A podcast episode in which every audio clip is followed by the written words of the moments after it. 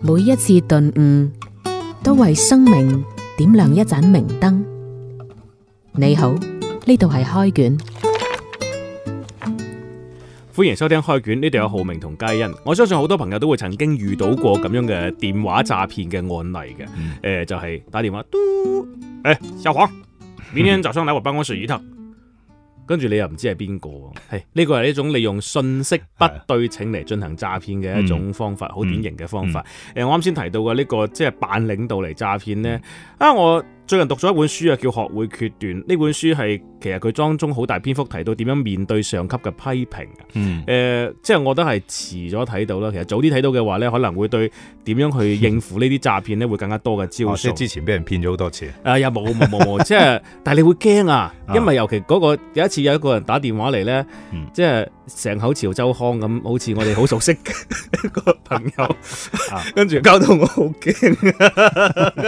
跟住呢本書咧，佢提佢開宗明義一講一句說話咧，就令到我好有感觸嘅嗯。佢話即係好多人當面對呢啲咁樣嘅話，領導話你聽日嚟我辦公室一趟，嗯佢到底係要加我人工啊？嗯定係有鏟時你要一鑊求呢我啊，定係要鬧我呢？嗯基本上吓十有八九嘅人都係選擇鬧咗你嘅後者，佢覺得係老細要鬧我。好啦，係，咁你覺得老細要鬧我，咁你會點反應呢？嗯一嚟聽日先算焦啦。誒啊呃我我諗如果俾我一定焦慮一日嘅，係係咪？因為基本上誒大部分嘅人都係焦慮一日。係其實最好嘅做法應該就係話我該做乜就做乜，嗯去到再選。但係基本上大家都唔會揀呢個選項嘅。呃嗯誒而呢一種猶豫呢，亦都係即係我覺得，尤其喺我哋身邊係會好明顯啊，所以都會俾呢種咁樣嘅騙局係誒、呃特別容易出現咁樣嘅嘢。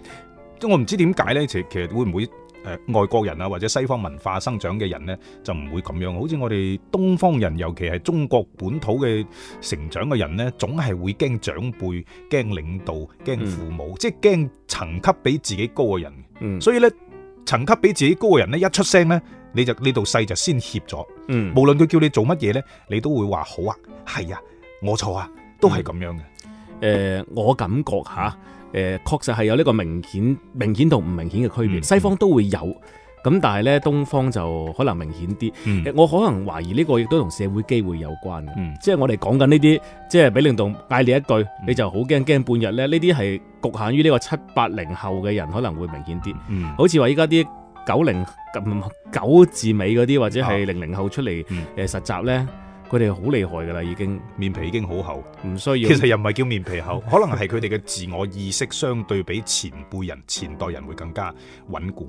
係以呢本書嘅講法咧，就係呢啲人佢哋面對衝突、解決衝突嘅勇氣與智慧，可能會比我哋更加高。呢、嗯，個可能亦都係有賴於呢個家庭成長環境冇錯會有唔同。係啊，係誒、呃其實面對衝突，其實我呢本書好啱我哋呢啲七八零後嘅朋友睇係，即係以前我哋唔敢同家長衝突噶嘛係。啊但係面對衝突嘅時候呢，嗱，其實佢就講到咗喺衝突場景當中呢，嗯有四種最經常嘅反應。嗯第一種反應係咩呢？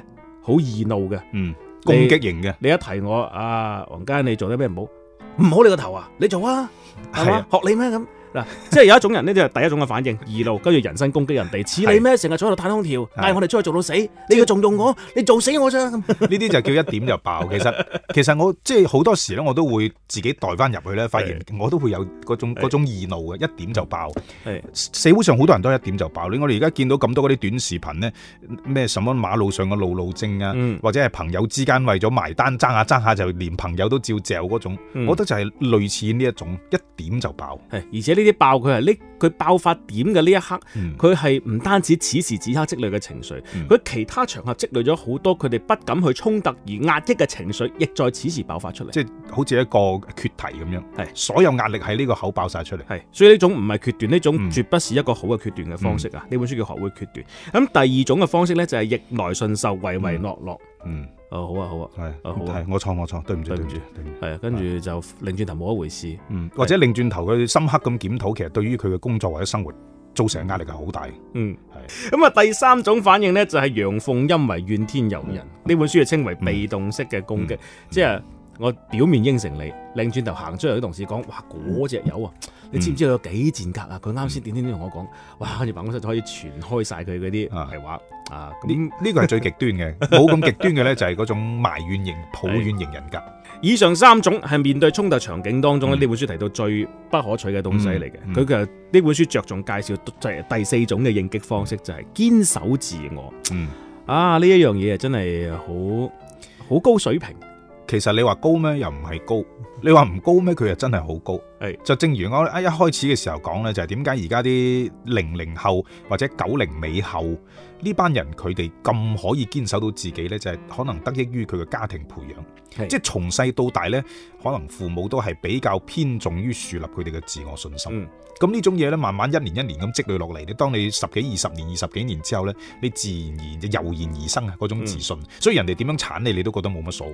其實堅守自我，確佢確實係一個啱嘅方向嚟嘅。嗯但如何做到禮貌地堅守自我呢、個先至嗯係體現高水平嘅地方。呢、本書係好大篇幅着重介紹呢一樣嘢啦。誒、嗯其實我總結到四個字，嗯就叫底線思維。啊哇呢個好站位夠高啊！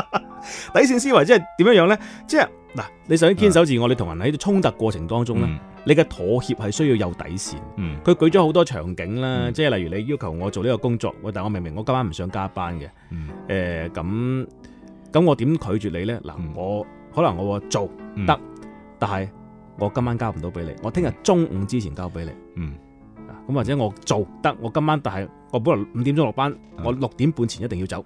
嗯，即係佢會有畫條底線出嚟，妥協係有止損線嘅。嗯嗯， 有啲炒股咁啊， 有止損線。誒，佢會提到好啊多個場景當中，可能有時候誒、呃即係如果你話一啲比較年輕嘅朋友，嗯佢哋喺堅守自我過程當中，佢哋冇呢個技巧。嗯佢總結為幾個技巧點啊。第二個一個呢，佢係喺呢個討價還價當中呢，嗯一次只提一個要求，嗯並且係清晰嘅提一個要求。係當喺討價還價嘅時候，有啲人話第一係咩，第二又因為咩，誒嗯而且又因為咩，講完之後你唔記得佢之前講過嘅嘢嘅。你自己都唔記得咗啦係，講過都自己都唔記得啦。所以就因為咁係模糊咗好多我哋喺拒絕人嘅訴求，啊你嗯你俾人哋總體嘅印象就係、喂你喺度揾藉口推係脫，冇錯，而而家家所有嘅理由變咗藉口，係拒絕就而家好多人都係揾藉口嚟拒絕，一個一個大話接住一個大話。係啊，所以咧佢就佢俾一個好明確嘅東西啦，啊即係你如何讓藉口不成為藉口咧，就你只俾一個藉口，嗯，你要講大話就只講一個大話。係即係出拳就一拳可以執死佢嗰種。呢本書亦都提到一啲技巧嘅、嗯批評分兩種，嗯一種建設性批評，嗯一種係傷害性批評。嗯，係啊，咁啊，尤其對於面對批評嘅時候咧，佢就首先你要搞清楚嗯咩事，你要問清楚呢件係咩事，因為有時人哋對你一啲批評咧，無論係上級又好，朋友之間又好，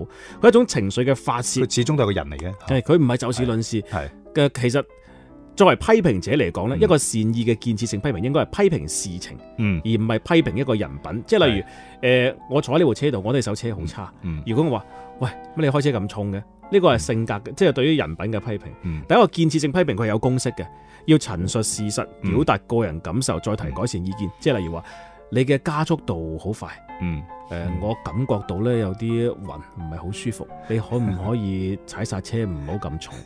嗱，呢個係佢提出嘅一個一個 好誒嘅公式性嘅一個表達。係，其實我理解呢，就係做任何嘢呢，都係對事唔好對人，即係你要將嗰件事呢嘅本質你可以睇得清楚，即係其實叫就叫做嗰啲所謂嘅咩物理學上嘅第一性原理，嗯就係、你要揾到呢件事最本質嘅嗰個需求係乜嘢嗯。如果唔係，你明明呢個人可能。佢嘅能力唔適合佢而家呢個崗位，你硬係要佢做嘅話呢，當然你係可以慢慢 push 佢，慢慢鍛鍊佢，但係呢個成長周期會比較長，同埋係另外一套邏輯嘅嘢嚟嘅。你培養一個人同埋叫一個人完成某個任務係兩套系統嚟嘅。嗯咁所以我就覺得你要對事就係從頭到尾都要諗呢件事到底應該點樣去解決，點樣去點樣去高技巧咁接受人哋批評、應對批評，同埋點樣高技巧去批評人，我覺得後者會難度會大啲。點樣高技巧去批評人？係呢本書佢係兩個英國嘅老師寫嗯嘅，蘇克德菲爾德同埋呢個吉爾哈森兩位作為老師好長時間，佢哋係長時間觀察啲學生係嗯先寫咗咁樣嘅書出嚟。嗯其實作為老師批評人係佢哋經常要做嘅事。呢、嗯本書亦都俾好多嘅家長帶嚟好大嘅啟發。嗯你諗下，我哋好多七八零後點解會形成我哋之前講嗰種思維？嗯就係過去亦都係經常喺家庭當中受到家長嘅批評。嗯，但但今天嘅家長，你要批評小孩子呢，就嗯確實技巧要高好多。係啊而家啲小朋友好串㗎， 你一鬧佢兩句，佢就拉長塊面。睇另外一啲資料呢，嗯佢會佢會提供咗一個好嘅建議，即係嗯當人哋向你提出某樣要求，你點樣去拒絕？咁呢個拒絕嘅方式呢，係高階嘅，啊即係級數係比個比較高嘅啊。佢就分兩種方案，一種方案呢就叫做換方案唔換目標，嗯另外一種方案呢叫做換目標唔換方案，嗯即係有啲有啲巧口嚇。要花啲時間去理解。換目標唔換方案呢，其實就係採取 yes and 嗯，或者 yes if。哎，呢一招好多女仔好中意係嘅。嘛你你約佢 話，喂好啊我哋不如好啊睇電影啊！好啊，我帶埋我阿媽過去。你追女仔追得多，我追得少。 我 帶埋 唉唔都唔知係點辦嗰 唔晚。係唔係帶埋個閨蜜，啊，類似啦，類似啦，啊俾人成功換目標唔換方案。唉。唉，真 係我我想同你睇戲，唔係想同阿 媽睇戲咧。啊，仲有一個就係換方案唔換目標咧，即係譬如個老公出去應酬嗯，就係都要個老婆陪自己去，咁先叫有面啊嘛。即係肯定個老婆又靚，身材又正嗰種啦。嗯咁但係個老婆又唔係都唔想去嘅喎。咁但係佢唔想去，佢唔可以當面拒絕個老公。我話唔得，咁難得我有幾個鐘頭獨處，我唔可以俾你啲唔係唔係啲，我唔可以俾你霸佔咗我嘅呢個獨處時間嘅。咁但係如果用呢種換咗個方案，唔換目標，目標係個老公想帶個老婆出去威啊嘛。你可以提供另外一個方案俾佢，就係不如咁啦。嗱，你啊乖乖地，誒、安安樂樂同你啲朋友飲酒。你走嘅時候，我嚟車你啊。嗯然後我將我哋送俾你朋友嘅啲禮物，我順便拎埋過嚟啊，咁就換咗個方案，替代性方案。係替代性。我覺得呢個替代性方案呢係好有用嘅，替代性方案其實佢當中要求呢一個嗯提出替代嘅人係、嗯要好高嘅智慧，你要識別到對方嘅核心訴求係乜嘢係嘢啊。係啊，其實好多時候，包括我哋啱先點解講到咁多可以走盞嘅空間，其實好多時候提要求嘅人，連佢自己都唔知自己想，係唔知自己想要乜。嗯其實我哋好多嘅所謂呢本書教到嘅，包括我哋啱先講到嘅一啲迂迴嘅辦法，嗯就係佢最終嘅核心就係你要梳理翻對方俾你嘅訴求。冇錯包括呢本學會決斷，佢其中提到一樣嘢好實用嘅，嗯，就係呢間人哋，我唔係好明你意思，你講多次你。講多次，即係當人哋發晒興鬧緊你嘅時候，你有冇搞錯？你點做呢件事啊？咁嗯即係睇佢已經啲火上晒頭，嗯， 咁就要整一句俾佢冷靜下。唔嗯好意思，你講咩我聽唔到。我有啲朋友係咁啊，打電話嘅時候，喂，嗯你講完之後，我就喂喂，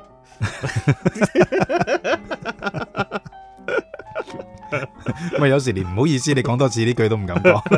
誒，最後講翻轉頭，我覺得即係要學會如何拒絕呢，就真係九零後或者應該講係九零尾後、零零後嗰啲呢，完全唔係問題。嗯，主要係我哋呢啲，你學下 有有底氣係啊唔同。 好啦，結束你期開卷，拜拜。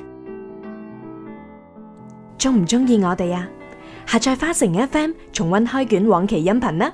添加花城小花微信號，加入開卷微信群，更多精彩活動等住你。